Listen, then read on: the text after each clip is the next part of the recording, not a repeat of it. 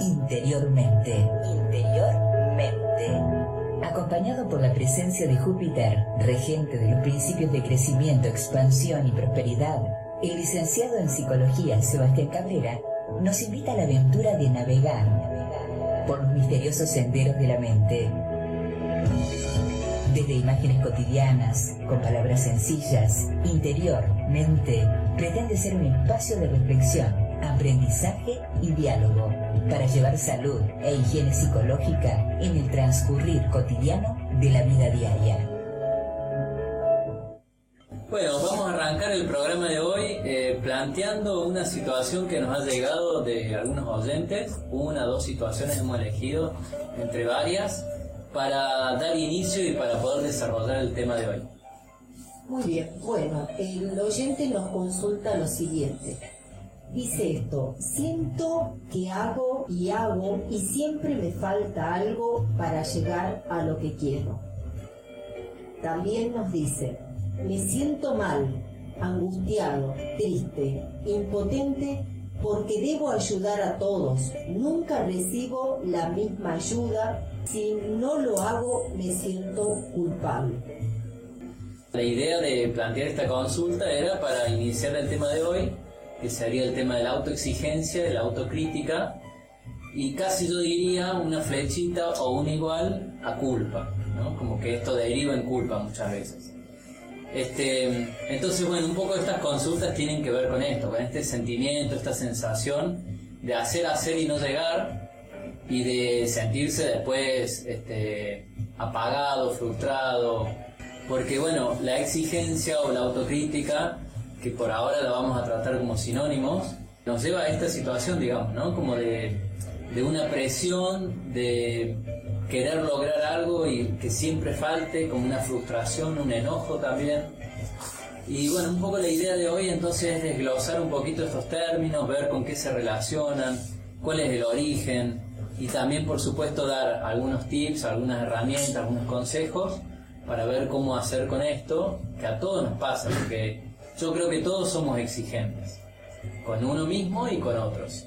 El problema es cuando esa exigencia se vuelve una tensión, cuando genera a lo mejor insomnio, estrés, etc. Bueno, en principio lo que a mí me gustaría decir sobre esto es que la exigencia o la autoexigencia no es algo malo en sí mismo. Eh, de hecho es algo bueno. Está bueno que una persona disponga de esta actitud o de esta capacidad para permitir superarse, mejorar, para ponerse objetivos tal vez un poquito más alejados de mi zona de confort, ¿no? justamente para ampliar esta zona de confort, para ir hacia el aprendizaje. También la autocrítica y la autoexigencia, pero sobre todo la autocrítica, permite conocer mis límites, conocer cuáles son lo que habitualmente llamamos errores o fracasos. Esto hay que saberlo, digamos, hasta dónde yo sé que puedo. Y desde ese límite para allá me cuesta un poco más, me puede salir mal, que después puedo pensar que es un error, un fracaso. Tiene que ver también, digamos, la capacidad de autocriticarse con poder evaluar el potencial que habita en mí, ¿no? O sea, aquello que yo todavía no hice o no realicé, pero puedo lograr. Entonces por eso digo que es una actitud o una capacidad en principio muy buena. Yo diría que está bueno que una persona sea un poco autocrítica y autoexigente para no quedarse con lo seguro, lo cómodo, lo tranquilo ahí, sino exigirse un poquito más para mejorar, para ampliar el horizonte, para superarse. Entonces, en principio, digamos, esto es un buen rasgo. No es que hay que eliminarlo de lleno, digamos. A muchos nos sucede esto de decir, hago, hago y siempre siento, no sé si es un sentimiento o es una sensación que me dice, me indica, interiormente me pone inquieto, porque digo, hago, hago, pero creo que algo falta, que algo más tengo que hacer, como que siento una insatisfacción a pesar de haber hecho, ¿no? Sí, sí, claro, hay una inquietud, una cosa de intranquilidad ¿no? de tensión, de estrés, de posiblemente de frustración, porque uno hace, hace, hace y nunca llega, digamos. Bueno, en principio cuando el rasgo de la autoexigencia o la autocrítica se torna problemático es porque está relacionada a un perfeccionismo, a querer hacerlo de manera perfecta. a lo que sea que yo haga. También tiene que ver con, con un modelo de vida, también hay una serie de estímulos sociales y culturales que nos muestran que existiría esa vida perfecta.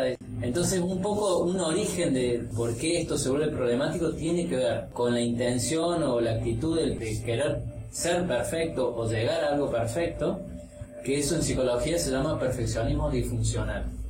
Y también con una imagen a la que uno aspira, a veces estimulada por los medios o por las redes incluso, de que existe realmente esa vida perfecta o cuál es eh, la alimentación perfecta que uno debe llevar entonces, en el fondo, con este tema de la perfección, lo que no se tolera es el error.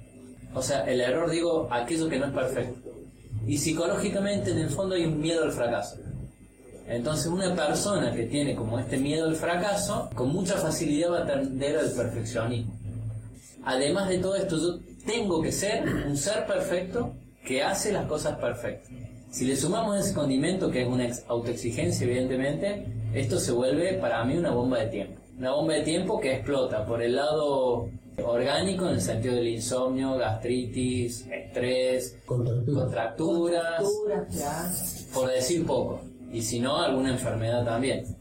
Entonces, bueno, entender que en principio el origen tiene que ver con la idea del perfeccionismo y de querer hacer todo bien y perfecto, no solamente bien, más que bien y también con una vulnerabilidad, una vergüenza que hay de fondo, que eso tiene que ver con la parte de la autocrítica, de que uno se vuelve demasiado crítico combinado con la autoexigencia, porque en este miedo al fracaso se mezcla la idea de, eh, de una vulnerabilidad, de no poder tolerar aquello que o me da vergüenza o dar vergüenza a otros, o no poder tolerar ser débil o no estar a la línea o no estar a la medida, digamos.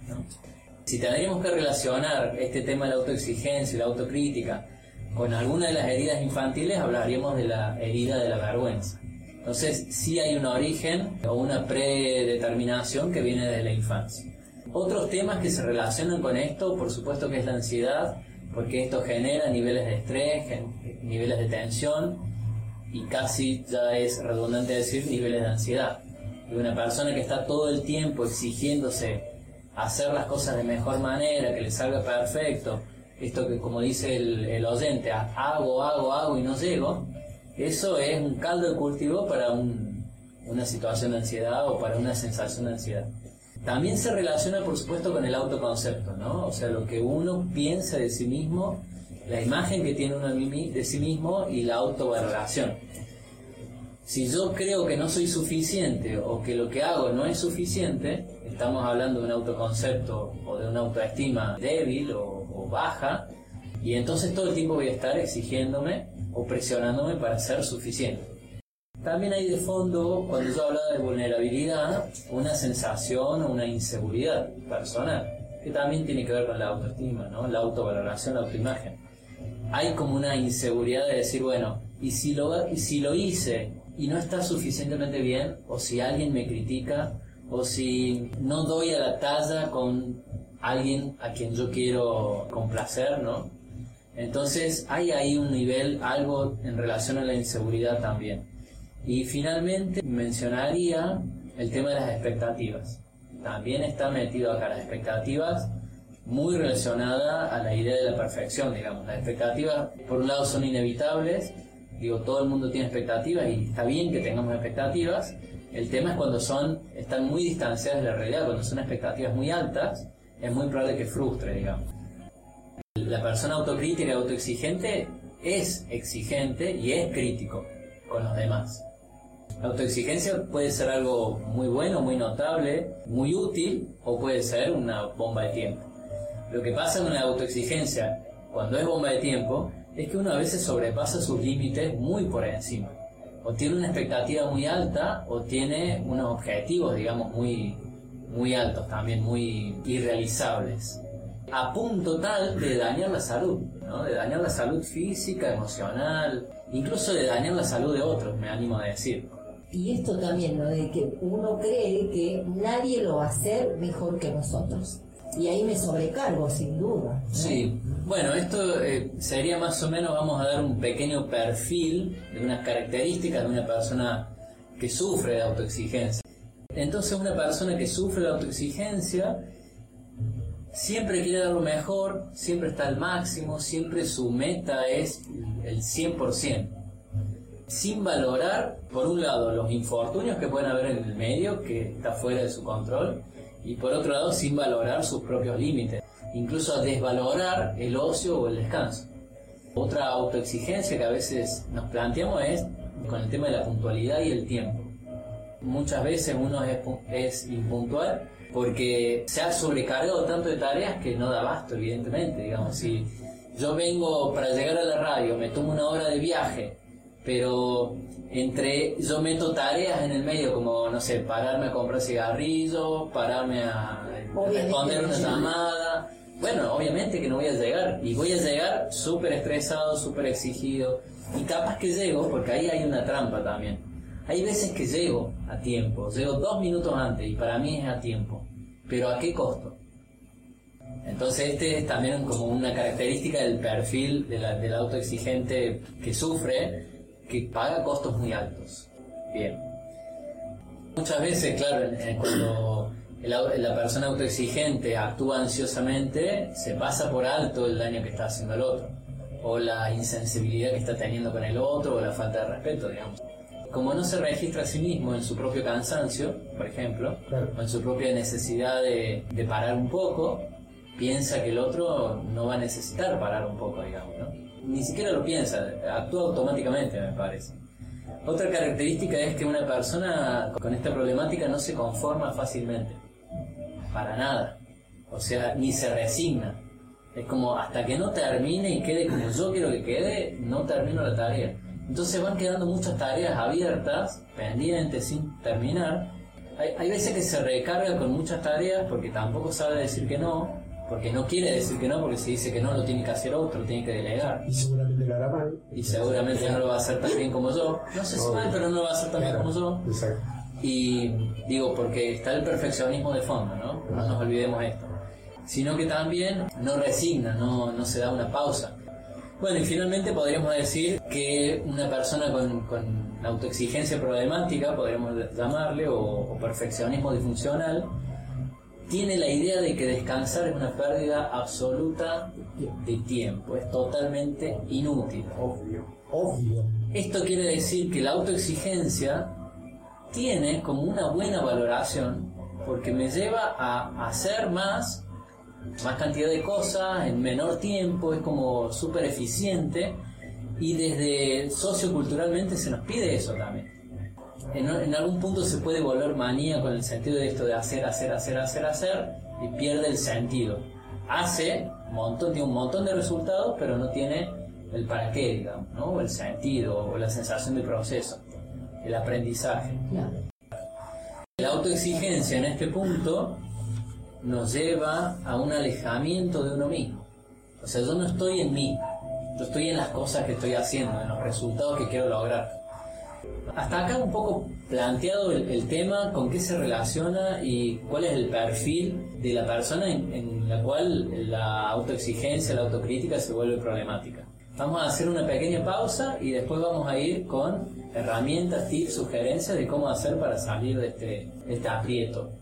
Muy bien, bueno, les recordamos que nos pueden encontrar en Facebook como Radio Pueblo Online o bien te podéis bajar la app por la Play Store Radio Pueblo Online y si no, en internet a través de www.radiopuebloonline.com.ar. Vamos a la pausa y ahora volvemos.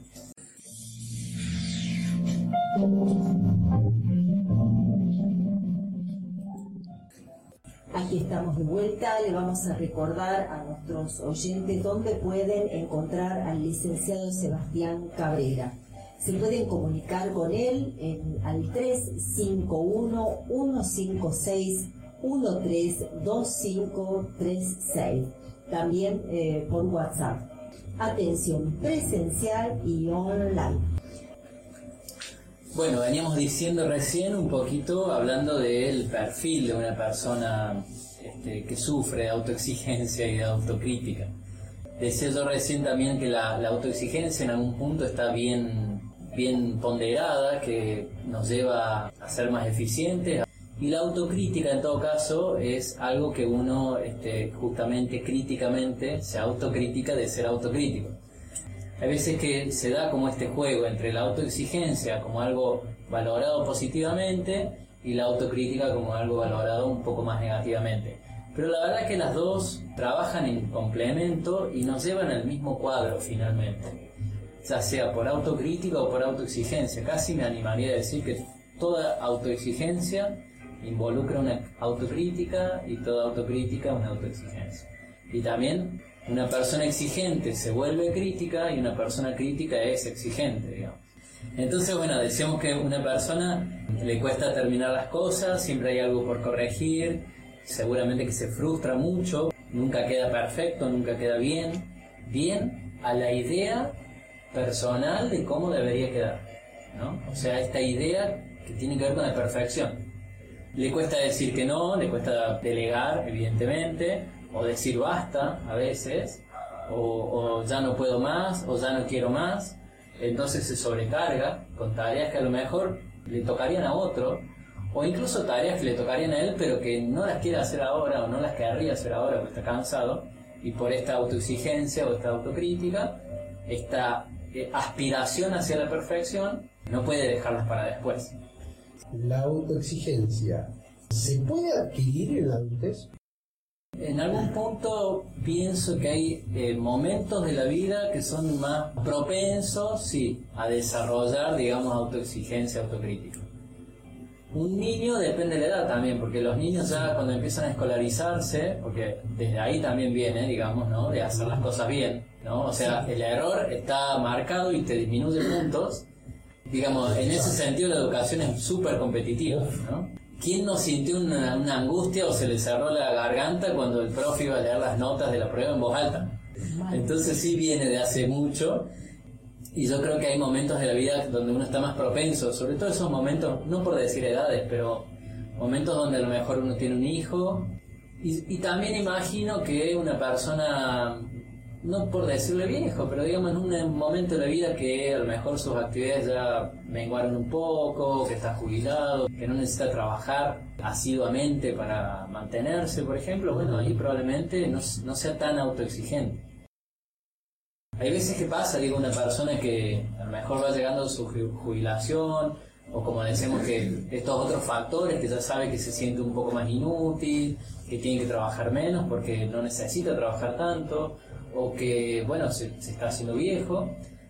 A veces pasa que encontramos personas así súper autoexigentes, que más yo tiendo a pensar que es un mecanismo de defensa lo que está actuando ahí, o sea, lo está usando como mecanismo de defensa, para no contactar con esta, este otro modo de estar ahora en la vida. Eh, porque bueno, también lo conocido hasta ahí por esta persona puede haber sido el ritmo eh, por, vorágine, el ritmo activado, digamos, ¿no? Entonces, esto otro es nuevo, genera miedo, ansiedad, angustia. Entonces hay veces que uno se queda como pegado en la autoexigencia, vuelvo a decir como mecanismo de defensa, de no contactarme con lo que esta etapa de vida me propone en este momento. Básicamente la, autoexigencia es un problema de ritmo también. Claro. de la velocidad en que uno quiere lograr las cosas, digamos. Hay un concepto de salud, digamos así, una aproximación a la salud que tiene que ver con simplemente seguir el ritmo, o sea, conocer el ritmo de uno, registrarse y tratar de ser lo más rítmico posible en la vida, con la alimentación, con el sueño, con el trabajo, con todo, digamos. Cuando una persona se vuelve autoexigente, pasa de un extremo al otro, digamos, de una etapa de mucha autoexigencia, de mucha actividad, al cansancio agotador, que a lo mejor duerme 14 horas después, ¿no? O se toma un fin de semana de absolutamente nada. Entonces finalmente eso, ese ritmo también es un ritmo desequilibrado, porque es un ritmo de extremos.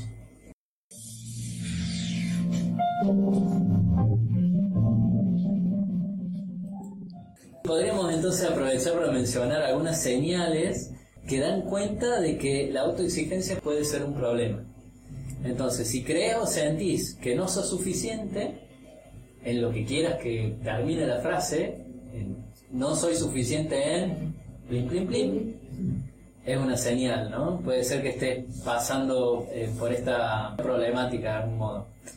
no estar satisfecho nunca con nada, estar siempre eh, que me falta algo, tener, ya dijimos, expectativas altas o una sensación de frustración casi permanente, sensación o idea de que voy a fracasar, sea como sea lo que sea que haga, me va a salir mal.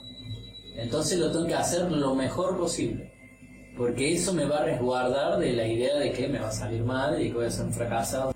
Entonces esa sensación obviamente retroalimenta en, gran medida, digamos, ¿no? Ahí lo que pasa y hay que abrazar el fracaso, hay que aceptar esta posibilidad. Bueno, obviamente síntomas de estrés, tensiones musculares son señales obvias. También, cuando uno menosprecia sus logros y sus capacidades.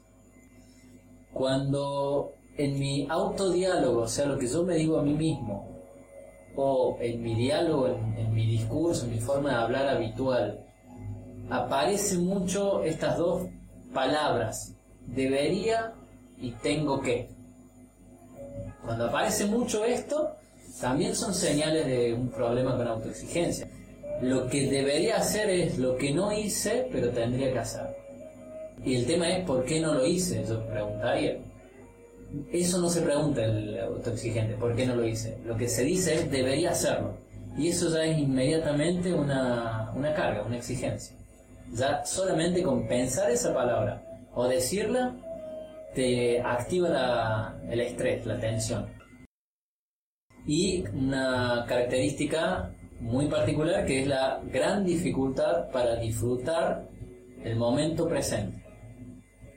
El ansioso, o perdón, el autoexigente, también ansioso, está mucho más en el futuro. O está criticando el pasado. ¿no? Pero estar aquí ahora sintiendo lo que me pasa en este momento, percibiendo lo que percibo en este momento y además disfrutando eso, es doblemente nocivo eso, porque por un lado no disfruta y por otro lado, como no está presente en lo que está haciendo, sino que está autocriticando, autoevaluando o viendo qué mejorar, probablemente la, la pifia, digamos. Si no llegas a disfrutar los logros, tus capacidades, ese es el problema, digamos. Sí, son momentos únicos e irrepetibles generalmente. Y finalmente es, es como absurdo porque yo creo que una persona se autoexige para hacer las cosas bien y si después las hace bien y no las puede disfrutar, la ovación o la, admiración que causa, es como, ¿para qué te exigiste tanto?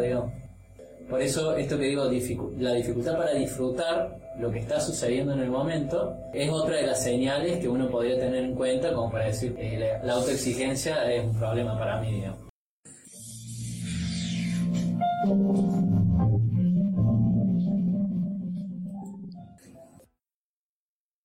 Platón habla de que existía el mundo de las ideas y el mundo de lo sensible. El mundo de las ideas es esta posibilidad de lo perfecto, las ideas como una idea de perfección, no lo concreto, no lo, accesible con los sentidos, que es el mundo sensible, natural, ¿no? Eh, cómo me sale realmente de la realidad.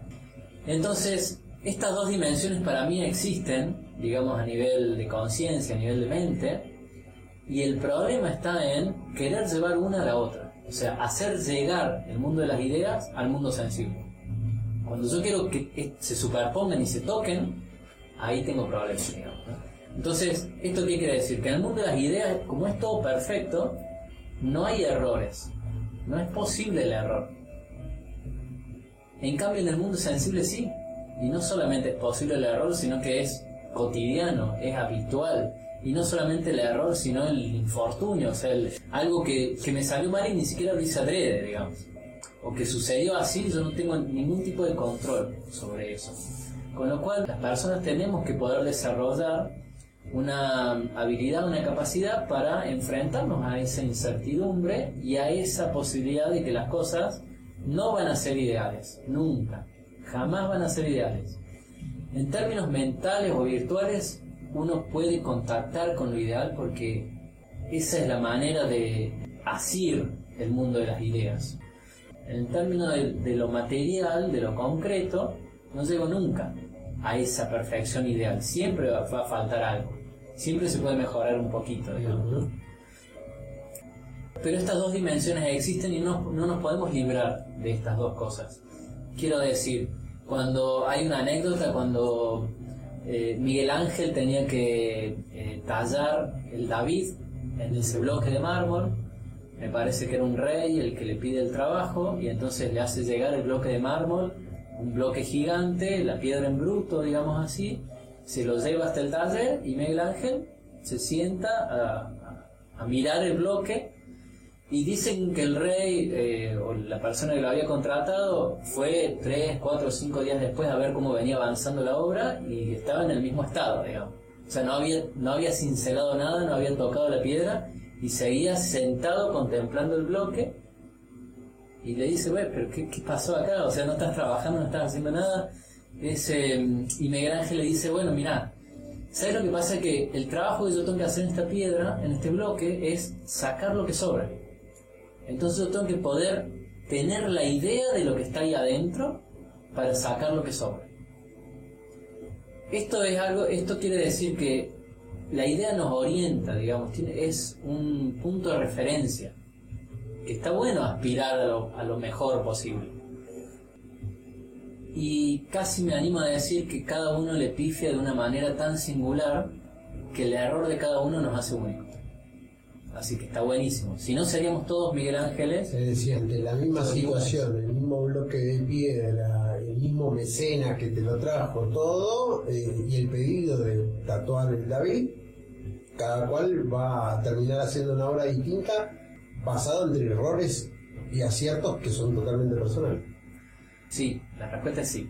Pero sería bastante aburrido como este libro de eh, Aldous Huxley, Un Mundo Feliz, se llama el libro, que hay una película también, donde plantea una hipotética y futurística sociedad perfecta. Y donde en esa, en esa sociedad perfecta nadie aspira a nada, porque todos tienen lo que desean, digamos. Y entonces es como, en algún sentido está muerto eso, digamos, está quieto. Entonces, también esta aspiración a la perfección tiene esta trampa de que cuando yo llego a la perfección, perdí mi unicidad, mi particularidad, mi individualidad. Llegué a ese punto donde todos podríamos ser iguales.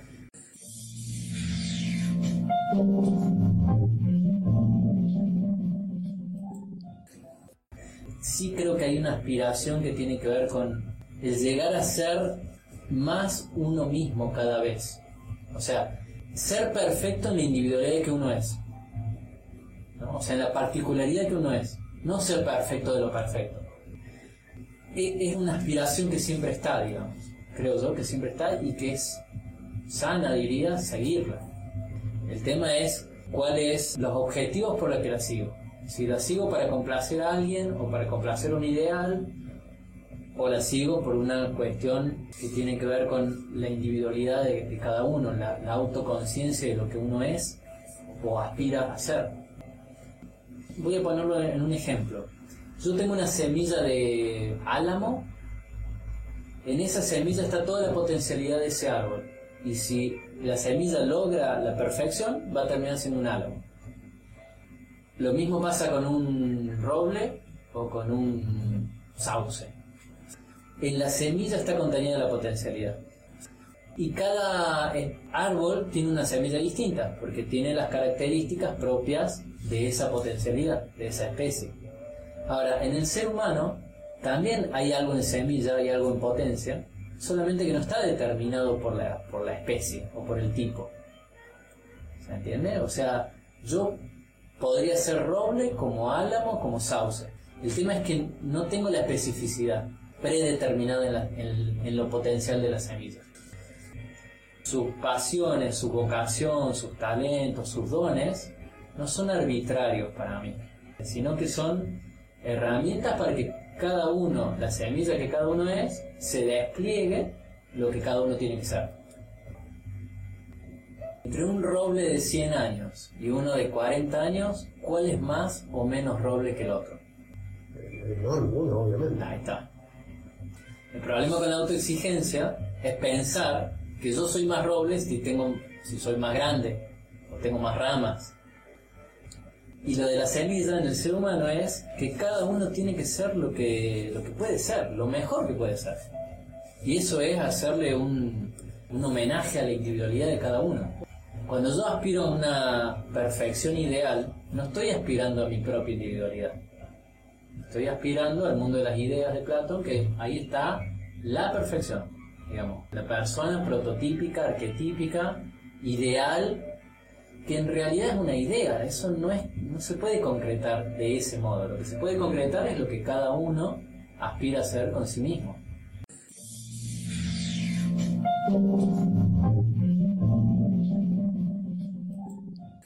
Bueno, vamos entonces en este tercer bloque para brindar algunas sugerencias, tips, herramientas, cómo hacer con esto la autoexigencia problemática.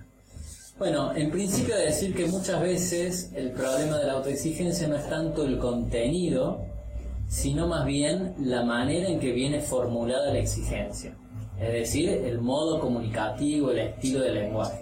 En este sentido, cuando nos autoexigimos, en este autodiálogo, habitualmente lo hacemos en un tono medio autoritario, medio tipo jefe malo, y la idea es pasar a un, a un líder interno comprensivo, respetuoso. Entonces vamos a hacer como una especie de, de perfil entre los dos. Vuelvo a repetir, este es el, el estilo comunicativo de cómo nos hablamos a nosotros mismos o cómo hablamos a los demás cuando exigimos o criticamos no en el sentido del contenido de lo que estoy diciendo, sino en el sentido del modo en que lo estoy diciendo. Porque muchas veces con cambiar y variar esto nomás ya está. Digamos, ¿no? hay, hay veces que las críticas, las exigencias, es muy acertado el contenido. El tema es que está dicho de un modo, a lo mejor peyorativo, a lo mejor... Entonces, a esto es lo que vamos. Entonces, por un lado, el jefe autoritario, digamos en este sentido, cuando me vuelvo más exigente, tiene un lenguaje peyorativo, tiene un lenguaje que marca los errores, incluso exageradamente, solamente me digo a mí mismo o digo a los otros solamente lo que veo que considero que está mal, digamos, y que hay que cambiar. Se vuelve absolutista, ¿no? como el todo, nada, nunca, siempre, jamás. Se compara siempre con las máximas expectativas y utiliza mucho los deberías. Pero vos deberías, pero yo debería, yo tendría que, tengo que. Eso porque me estoy comparando con las expectativas máximas. Menosprecia los logros, las capacidades, en esto de que exalta los errores o los exagera, los logros por el otro lado quedan desapercibidos o desvalorizados. Y bueno, y pretende ejercer control. Digo, este jefe interno autoritario, el autodiálogo que uno tiene consigo mismo o que tenemos con otras personas, nos volvemos del tipo controlador. Por otro lado, la idea es cambiar ese modo comunicativo hacia el modo que tendría un líder que sea más constructivo, que sea en su tono de hablar, en su lenguaje, en vez de peyorativo, que sea más cariñoso, más respetuoso, que valore, que comprenda. En vez de exaltar los errores, que tenga la conciencia de que el error es parte del proceso de aprendizaje, no es algo malo que hay que exaltar para mejorar. Por ejemplo, yo me podría decir a mí mismo, uh, no me salió tan bien esto, pero bueno, es porque estoy aprendiendo. Que la próxima vez seguramente lo voy a hacer mejor. Con cambiar esa forma de, hablarme, de decirme o de hablar a otros, ya estoy pasando de la autoexigencia problemática a la autoexigencia potenciadora, superadora. Ser un poco más objetivo en la valoración, esto de, de, no ser exagerado o remarcar solamente una cosa, sino ser un poquito más objetivo, analizando también las variables de la situación, no solamente las variables personales. Un líder siempre trataría de automotivarse o motivar sin presión. No es ser condescendiente, sino que es ser realista, como cuando uno le hablaría a un niño que se cae de la bicicleta o está aprendiendo en bici, ¿qué le diría? No seríamos condescendientes con el niño. ¿no? Diríamos algo, bueno, dale, levantá, dale, seguí, yo te ayudo, no pasa nada. Esto es motivar sin presión eh, tener expectativas realistas.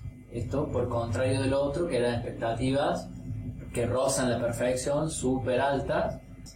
Pues es mucho más fácil tener expectativas realistas cuando yo me trato con respeto, cuando valoro, cuando tomo en consideración las variables del ambiente, cuando me automotivo sin presión. estar dispuesto a la incertidumbre, aprender del error, evidentemente, porque es parte del proceso de aprendizaje, aprender a valorar el descanso. Es lo mismo que pasa a la noche, necesito descansar a la noche, no solamente dormir. Entonces valorar el descanso y yo más que valorar, casi diría comprender qué es, para qué sirve y para qué está.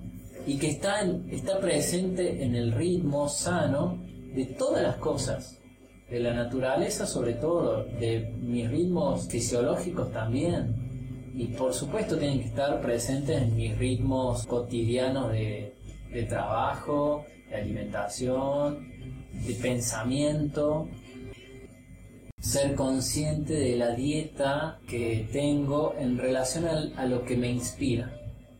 Rodearme de gente que me inspira, escuchar canciones que me inspiran, ser consciente de tener una dieta inspiradora, diría, de algún modo. Porque esa inspiración conecta con la intuición, conecta con la individualidad, entonces no conecta con la idea de lo perfecto. Lo que a mí me inspira no es ingenuo y no es arbitrario. Esa inspiración, eso que llamamos inspiración, tiene mucha relación con lo que se llama intuición y tiene mucha relación con la semilla que habita en mí, de lo que se tiene que desplegar o de lo que se puede desplegar de lo que yo soy. Tiene que ver con el ocio, tiene que ver con el disfrute también eso, porque si no tengo conciencia o registro de, de disfrute es difícil también saber qué me inspira. Por supuesto, tomarse tiempo para disfrutar, todo esto parecen casi cosas que caen de maduro o incluso banalidades. Pero hacer una práctica continua y consciente de esto hace que yo pueda disfrutar mi capacidad de la exigencia o de la autoexigencia de una manera de poder mejorarme, superarme conmigo mismo y con otros. Por último diría el centrarme más en el proceso y menos en el resultado. La exigencia me lleva al resultado es resultadista, digamos así, y lo que me pierdo a veces es el proceso. Entonces, tratar de equilibrar ahí un poquito, de equiparar. Hay veces que es mejor que el resultado se demore un poco con tal de que yo no pierda lo que sucede en el proceso. Entonces, el objetivo sería reeducar la exigencia, reeducarme en mi capacidad de ser exigente ya sea hacia mí o hacia otros.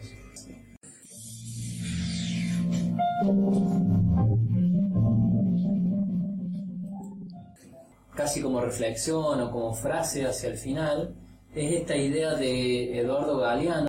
Él habla de la utopía. Él dice que la utopía es eso que está allá lejos, como ese horizonte, al que hay que ir hacia allá, pero sabiendo que no vamos a llegar. En ese sentido la relaciono con la exigencia. Para mí está bien que haya una aspiración de perfección, pero sin que se convierta en una meta, digamos, sin exigirme a llegar ahí. Es un punto de referencia que ayuda a guiarme y a orientarme. Bueno, muchas gracias, muy lindo el programa de hoy, lo disfruté mucho, me encantó este tema, gracias por la consulta del oyente, que fue el disparador inicial. Agradezco mucho la presencia de la licenciada Adriana Navarro, que nos acompaña y de Fernando Pairó, el operador. Muy bien, bueno, hasta el próximo jueves. Hasta aquí, interiormente, interiormente. El licenciado Sebastián Cabrera nos introdujo en una aventura para conocer y practicar los principios de la psicohigiene. Los esperamos el jueves de 20 a 21 horas por radiopuebloonline.com. Hasta el jueves.